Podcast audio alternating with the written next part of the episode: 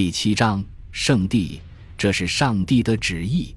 骑士们喊道：“乌尔班的花言巧语如此具有煽动性，但为基督而战的说法毫不新鲜。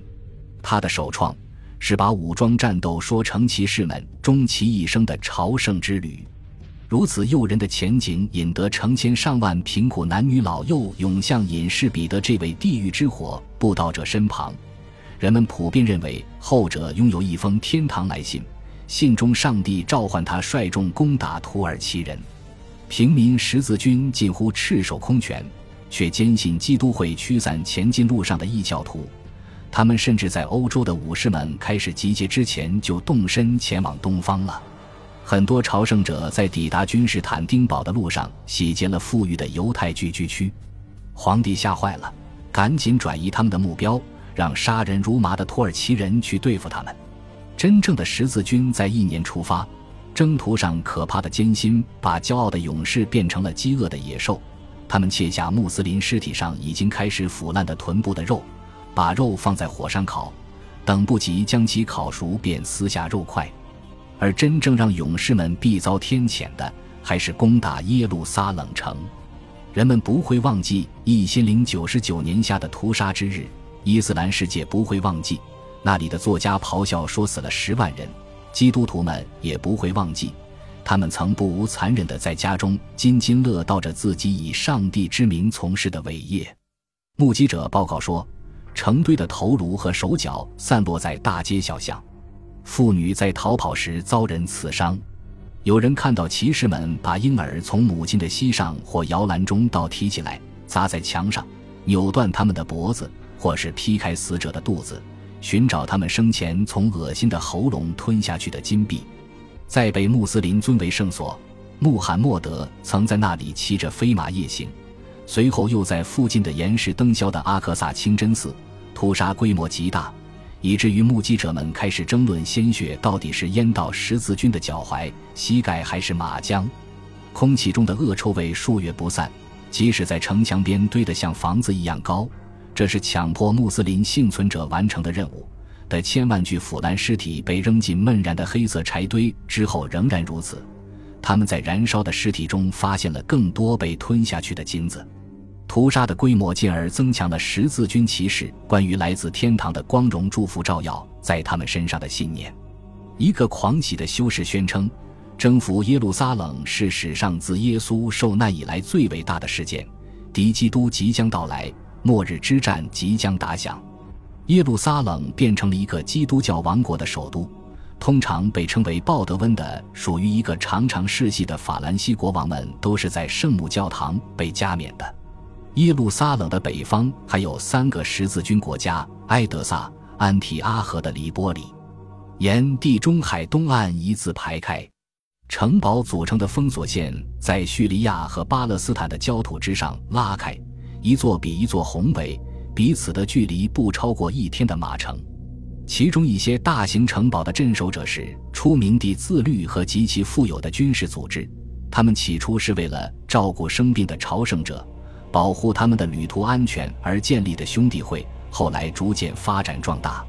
医院骑士团和圣殿骑士团变成了神圣武士的精英军团，只听从教宗的指挥。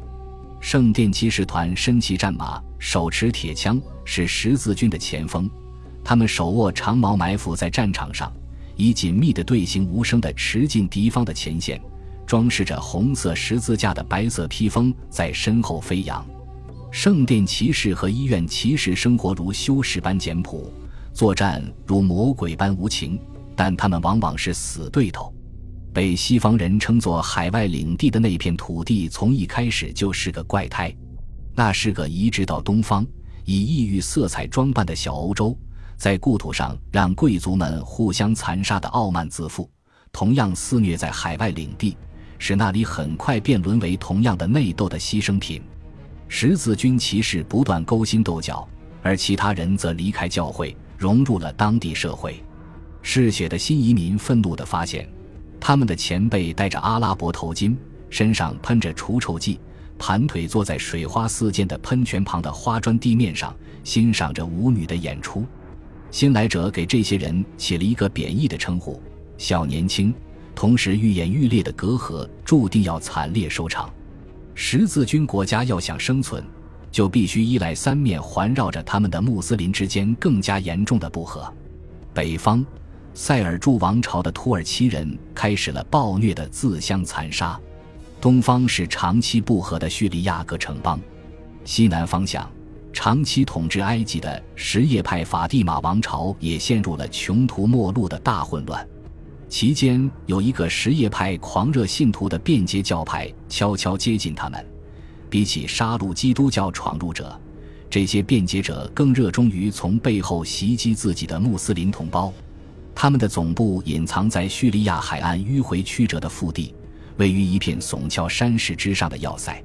他们的领袖则是个幽灵般的人物，西方人称之为“山中老人”。据说，为吸引一个路过的十字军战士的注意，他命令门徒从总部所在的要塞上舍身跳崖。伊斯兰世界的其他人把这个教派唤作“十杂会者”，这是个民间常见的贬义词。十字军把这个名字略加修改，称其为阿萨辛派。这距离西方神怪作家的荒诞想象只有一步之遥了。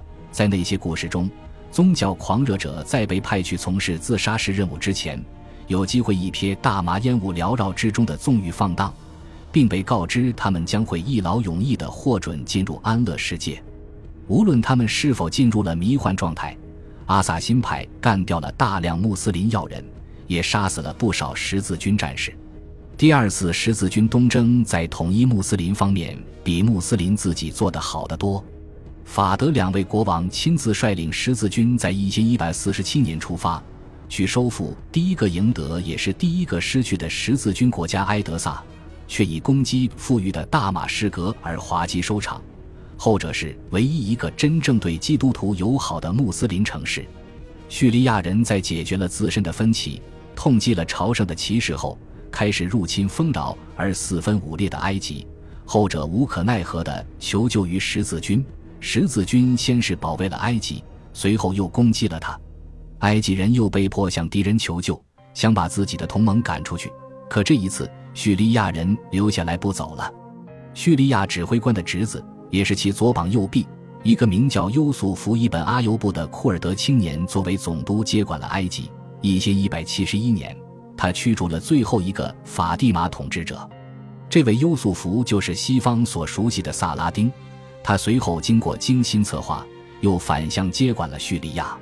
一千一百七十六年，当塞尔柱王朝久无战事，准备对君士坦丁堡再次发动毁灭性攻击时，萨拉丁同时与双方缔结联盟，十年里，他联合十字军的邻居们，消除了对自己的潜在威胁，并对基督教国家迅速收紧了包围。萨拉丁是十字军最怕的那种对手，既是个战术大师，又是个虔诚的信徒。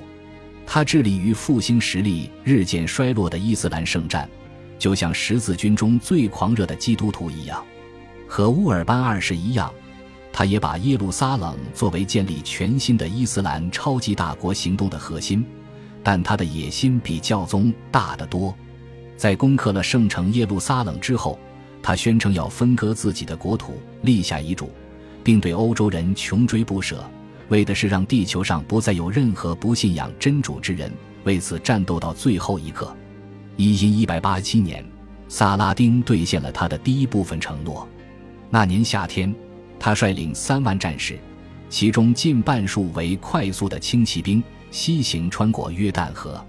两万十字军出城迎战，其中包括披挂着重型盔甲的一千二百名骑士。感谢您的收听，喜欢别忘了订阅加关注，主页有更多精彩内容。